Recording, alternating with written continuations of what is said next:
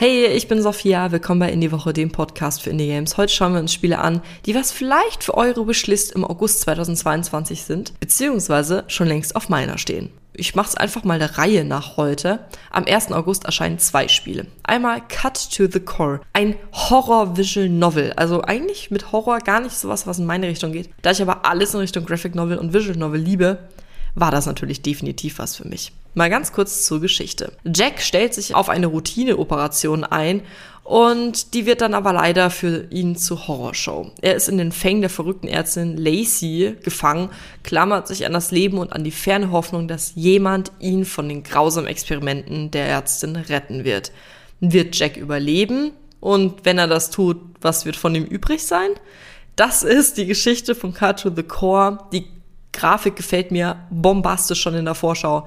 Darauf freue ich mich wirklich sehr. Das nächste Spiel ist genauso was Besonderes, erscheint auch übrigens überall. The Gallery ist eine interaktive Erzählung, eine Art Spielbuch, ein interaktiver Geisel-Thriller und ein Sozialdrama.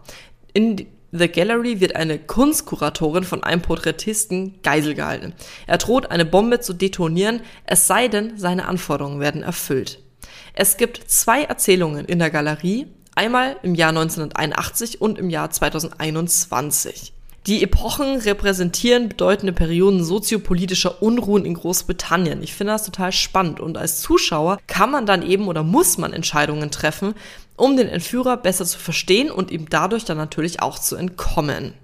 Es ist ein ja, so ein Live-Action mit interaktiver Filmfunktion, mit renommierten Schauspielerinnen, zum Beispiel Anna Popplewell, die man aus Narnia auch kennt, oder George Blackton aus Vikings. Und das sind die beiden Hauptrollen. Ich finde es total spannend, wie das aussieht. Es gibt 150 Entscheidungswege und 18 Ausgänge, wie The Gallery ausgehen kann.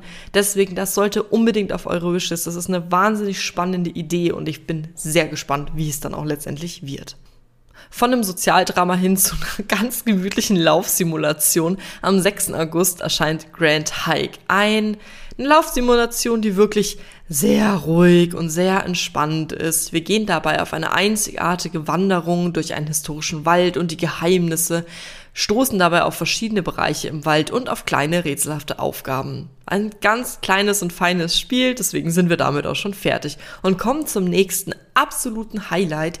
Die Demo habe ich angefangen zu spielen und sie ist richtig cool und zwar Cult of the Lamp, welches am 11. August erscheint. Ein Action Roguelike Dungeon Crawler in niedlich. Ich finde, die Beschreibung trifft es eigentlich ganz gut, denn wir gründen auch, wie Cult of the Lamp schon verraten will, ein Kult als Lamm.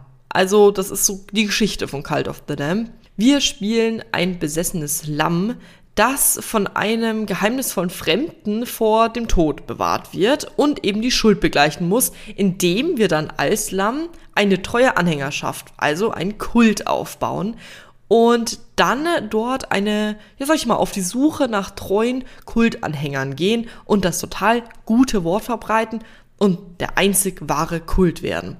Ich liebe eigentlich alles an diesem Spiel. Es ist total süß, es ist kampflastig, es macht einfach total viel Spaß, das schon zu spielen und ich empfehle euch definitiv die Demo anzuschauen.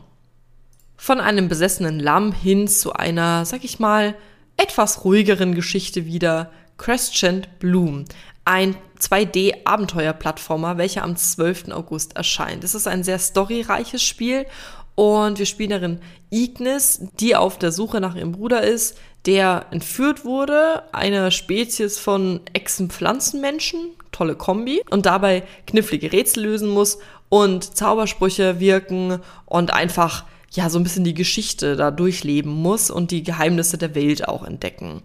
Es ist, finde ich, super schön gemacht und es sieht echt toll aus, deswegen definitiv auch auf meiner Wishlist.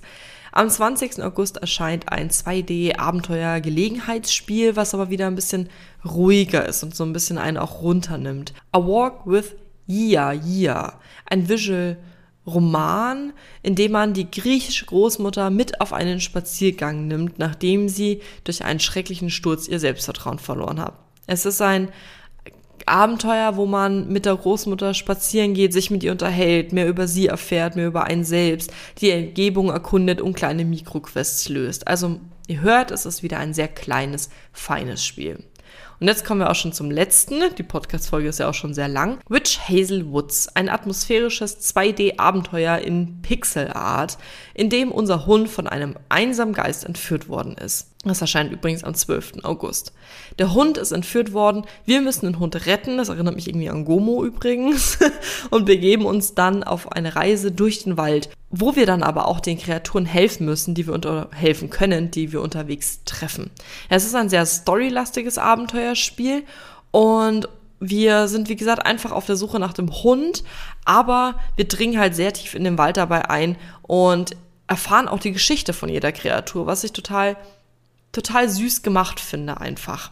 Und man muss auch dazu sagen, es ist kein Rätsel in der Art, aber wir haben so Tauschgeschäfte auf dem Weg, was ich auch mal eine ganz coole Idee finde, weil das, glaube ich, hatte ich noch nicht in so vielen Spielen und hoffen dabei natürlich, unseren Hund Georgia wiederzufinden. So, das war's jetzt auch mit meinen Spielen für eure Wishlist im August 2022. Vielleicht ist ja was für euch dabei. Ich hoffe es. Wir hören uns auf jeden Fall hoffentlich in der nächsten Folge. Bis dann. Tschüss.